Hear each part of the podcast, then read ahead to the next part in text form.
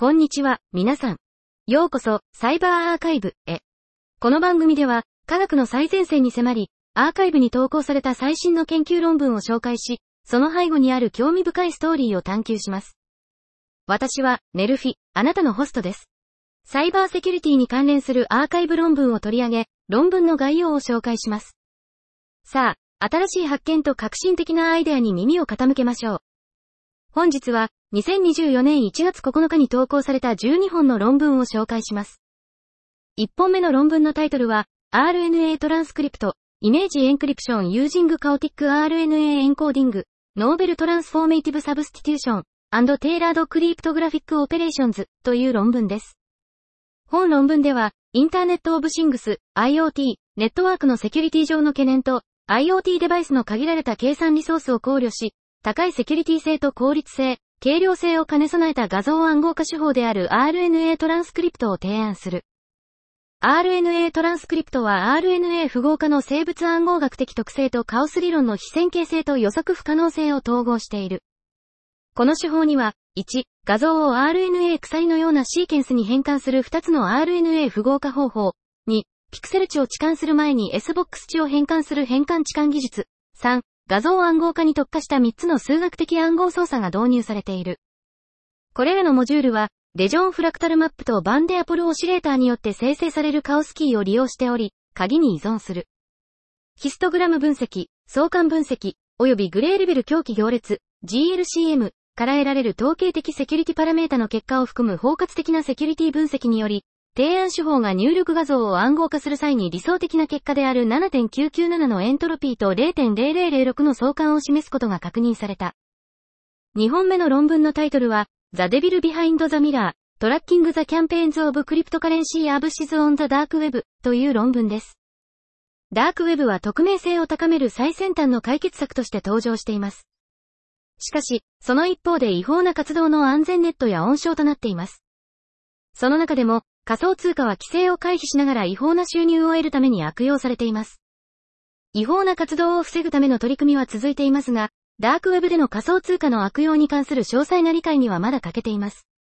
本研究では、ダークウェブでの仮想通貨に関連する違法な活動やキャンペーンを追跡するための多次元的かつ体系的な研究を行いました。まず、4923の仮想通貨関連のオニオンサイトと13万以上のページからなるデータセットを収集しました。そして、違法なブロックチェーン取引を検出、引き出し、単一、クラスター化されたアドレスや違法なキャンペーンなどの特徴を分析しました。研究の結果、2564の違法サイトと1189の違法なブロックチェーンアドレスを特定し、その収益は90.8部得に上りました。さらに、それらの内部のつながりから66のキャンペーンを特定しました。私たちの調査から、ダークウェブでの違法な活動は強い相関関係を持っており、これらの情報を活用することで新しい違法なブロックチェーンアドレスやオニオンを特定し、早期に警告を発することができることが示唆されました。3本目の論文のタイトルは、A Discrete Particle Swarm Optimizer for the Design of Cryptographic Boolean Functions という論文です。この論文では、良好な暗号学的特性を持つバランスの取れたブール関数を探索するための粒子群最適化法が提案されている。このアルゴリズムは、フ、エバーハート、シャイによる順列 PSO の改良版であり、粒子の位置のハミング重みを保持するように設計されている。また、ミラーン、クラーク、ドーソンによって開発された hill climbing 法を組み合わせることで、ブール関数の非線形性や相関免疫性を改善することができる。さらに、 PSO の速度方程式のパラメータは、 Local Unimodal Sampling、LUS、と Continuous Genetic Algorithm、CGA、という2つのメタ最適化技術を用いて調整され、CGA がより良い結果を生み出すことが分かった。CGA で調整されたパラメータを用いて、n イコール7から n イコール12のブール関数空間で PSO アルゴリズムを実行し、実験結果を報告している。その結果、この新しい PSO アルゴリズムは、他の最適化手法で得られたものと同等またはそれ以上の非線形性、相関免疫性、伝播基準を持つブール関数を生成することができることが分かった。4本目の論文のタイトルは、 UBfuzz、Finding Bugs in Sanitizer Implementations という論文です。この論文では、コンパイラのサニタイザー実装を検証するためのテストフレームワークを提案しています。主なコンポーネントは、1、未定義の動作を含むプログラムを生成するためのプログラムジェネレーター、及び、2、サニタイザーのテストに使用する新しいテストオラクルです。プログラムジェネレーターは、有効なシードプログラムに未定義の動作を導入するための一般的で効果的な手法である shadow statement insertion を使用します。生成された未定義の動作を含むプログラムは、複数のサニタイザー実装の差分テストに使用されます。しかし、際がコンパイラの最適化に起因するか、サニタイザーのバグに起因するかを正確に判断するために、クラッシュサイトマッピングと呼ばれる新しいテストオラクルを導入します。これらの手法を実装したアブファズは、5ヶ月のテスト期間で GCC と LLVM のサニタイザーに31個のバグを発見しました。これらのバグは、特定のプログラムにおける未定義の動作が報告されないという深刻な議員性の問題を明らかにしました。この研究は、この重要な研究領域におけるさらなる調査の道を開くものです。5本目の論文のタイトルは、Differential Experiments Using Parallel Alternative Operations という論文です。大体の差分暗号解読法や差分の概念が注目されています。最近、キビノラは、クサー差分を用いた古典的な差分暗号解読に対して安全なブロック暗号を設計しましたが、ブロックの最初の S ボックスに対する代替の差分操作に基づく攻撃には弱いことを示しました。本研究では、この結果をブロックの各 S ボックスに対して並列的に行う代替操作に拡張します。まず、この操作を定義し、使用するために必要な数学的枠組みを説明します。その後、おもちゃの暗号に対する差分実験を行い、クサー差分を用いた攻撃との効果を比較します。6本目の論文のタイトルは、Hiding Information for Secure and Covert Data Storage in Commercial RIRAM Chips という論文です。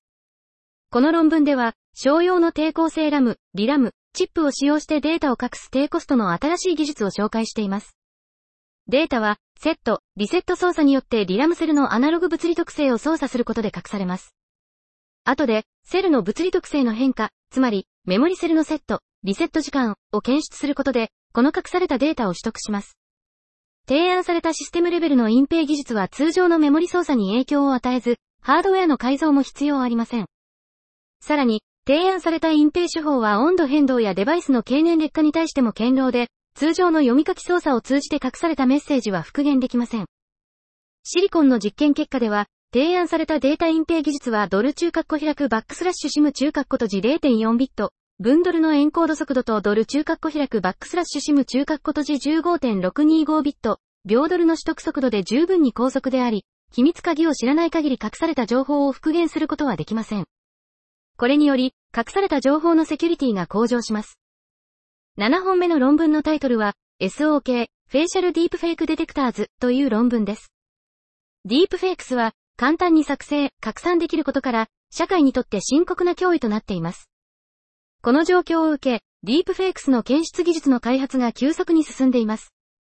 しかし、多くの既存の検出器は、実際の deepfakes の技術に対応できるように訓練されていない可能性があります。本論文では、最新の deepfakes 検出器を幅広く分析し、いくつかの重要な基準に基づいて評価を行いました。これらの基準により、検出機を4つの高レベルグループと13の細分化されたサブグループに分類し、統一された概念フレームワークに沿って評価しました。この分類とフレームワークは、検出機の有効性に影響を与える要因についての深い洞察を提供します。さらに、16の主要な検出機の汎用性を、ブラックボックス、ホワイトボックス、グレーボックスのような様々な攻撃シナリオで評価しました。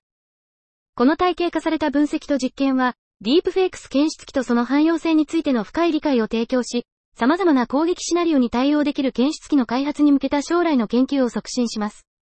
さらに、本研究は、より積極的なディープフェイクス対策の開発に向けた洞察を提供します。8本目の論文のタイトルは、WebGPU Spy, Finding Fingerprints in the Sandbox through GPU Cache Attacks という論文です。CPU 構造へのマイクロアーキテクチャ攻撃は、ネイティブアプリケーションだけでなく、ウェブブラウザでも研究されています。これらの攻撃は、あらゆる規模のコンピューティングシステムにとって重大な脅威となっています。近年、一種システムの普及やハードウェアアクセラレータの統合により、モダンなウェブブラウザはグラフィックスやレンダリング処理のための GPU ベースのアクセラレーションを提供しています。また、新しい Web 標準では、Web ブラウザ内での汎用計算の GPU アクセラレーションもサポートしています。本論文では、ウェブブラウザ内でのマイクロアーキテクチャ攻撃の新しい手法を提案します。モダンなブラウザの新しい GPU アクセラレーティング API、特に WebGPU を使用し、GPU のコンピュートスタックに対する GPU ベースのキャッシュサイドチャンネル攻撃を行います。これまでの研究では、タイミングプリミティブを構築するために JavaScript API やソフトウェアインターフェースを使用していましたが、本研究では GPU のハードウェアリソースを使用し、インテルの統合 GPU に対するキャッシュサイドチャンネル攻撃を開発します。さらに、GPU の並列性を活用し、高精度な並列攻撃を開発します。実験では、GPU ベースのキャッシュ攻撃により、トップ100のウェブサイトのフィンガープリントを90%の精度で特定できることを示します。また、提案された攻撃に対する潜在的な対策についても議論し、これらの Web 標準が広く展開される前に、システムを保護するための重要な時期に本研究を行います。9本目の論文のタイトルは、 Private Fine-Tuning of Large Language Models with zeroth order optimization という論文です。大規模な事前学習済みモデルをプライベートデータセットで微調整することは、プライバシーの信頼のリスクを伴う可能性があります。差分プライバシーは、アルゴリズムの安定性を強制することでプライバシーのリスクを軽減するための枠組みです。DPSGD は、プライベートデータを使用してモデルをプライバシーを保護しながらトレーニングすることを可能にしますが、性能の低下や大きなエンジニアリング上の課題を引き起こします。私たちは、ゼロ時最適化をプライバシー保護することで、大規模言語モデルの微調整を行うための新しい方法である DP 像を紹介します。私たちの方法の設計における重要な洞察は、使用するゼロ時アルゴリズムであるスプサにおける勾配の方向が常にランダムであり、プライベートデータに依存するのはステップサイズ、スカラーのみであることです。したがって、私たちはスカラーのステップサイズのみをプライバシー保護する必要があり、メモリ効率が良くなります。ラプラスまたはガウシアンノイズでインスタンス化できる DP 像は、保守的なプライバシーバジェットの下で、様々なタスクやモデルサイズにおいて強力なプライバシーと有用性のトレードオフを提供します。注目すべき結果の一つは、スクワードから1000のトレーニングサンプルでオプト 66B を微調整した場合、DP 像はドル、1、10キャレット中括弧開く5中括弧閉じ、ドル DP でわずか1.86ドルバックスラッシュパーセントドルの性能低下を示すことです。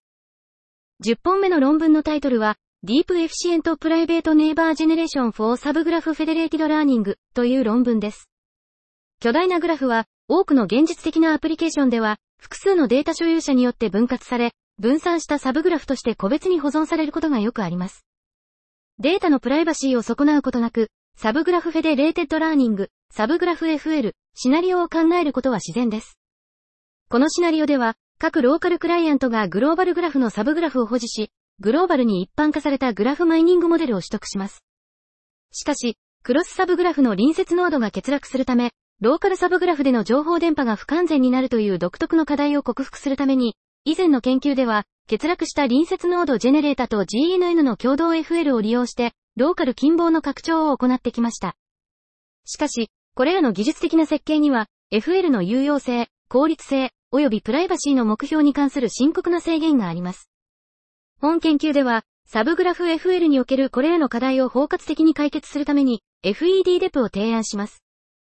FED-DEP には、次のような一連の新しい技術的な設計が含まれます。1、潜在的な欠落した隣接ノードの GNN 埋め込みを活用した深い隣接ノードの生成。2、埋め込みプロトタイピングを通じた隣接ノードの生成のための効率的な疑似 FL、及び3、ノイズのないエッジローカル差分プライバシーによるプライバシー保護。FED デプの正確性と効率性を分析し、そのプライバシーに関する理論的な保証を提供します。4つの実世界のデータセットでの実験結果は、提案手法の明確な利点を正当化しています。11本目の論文のタイトルは、 Private Truly Everlasting Robust, Prediction という論文です。 Naor et al.によって最近導入された Private Everlasting Prediction、PEP は、学習者が仮説を公開することなく、予測オラクルによるラベル予測を提供する差分プライバシー学習モデルです。PEP は、初期のトレーニングセットと無限の分類クエリに対してプライバシーを保証します。本研究では、PEP の定義に2つの概念的な変更を加え、従来の研究よりも大幅に改善した新しい構築法を提案します。具体的には、1、強権性。PEP は、すべての分類クエリが正しい分布から抽出されることを前提として精度を保証します。しかし、分布外のクエリがあると、将来のクエリに対する予測オラクルの有効性が損なわれる可能性があります。そこで、このような攻撃に対する強権性を PEP の定義に組み込み、その実現方法を示します。2、プライバシーのパラメータドルバックスラッシュデルタドルと時間軸の依存性、ペップに適した緩和されたプライバシー定義を提案し、プライバシーのパラメータドルバックスラッシュデルタドルを総時間ステップ数ドル t ドルから切り離すことで、ドル t ドルに依存しないサンプル複雑度を持つアルゴリズムを実現します。3、新しい構築法。従来のペップの構築法は、ターゲットクラスの VC 次元に比例するサンプル複雑度を持っていました。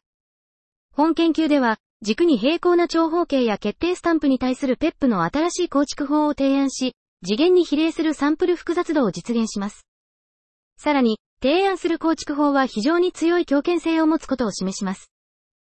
12本目の論文のタイトルは、タワーズリモートリーベラファイエーブルソフトウェアインテグリティインリソースコンストレインド IoT デバイスという論文です。低価格の IoT デバイスは一般的なコンピューターや高価格のデバイスで利用可能なセキュリティメカニズムを使用することができないため、低コストのセキュリティアーキテクチャが提案されている。これらのアーキテクチャは、ソフトウェアの状態を検証するための整合性証明を使用することで、低価格のデバイスを保護する。これらの証明は、単純なものから任意のコード実行の検証をサポートするものまで、表現力によって異なる。本論文では、このアーキテクチャの家族について包括的かつ体系的な取り扱いを行い、ソフトウェアの整合性証明の種類、アーキテクチャのサポート、及び関連するコストを比較する。最後に、今後の研究方向と進行の課題についても概説する。本日の紹介は以上となります。それでは、また明日をお会いしましょう。さよなら。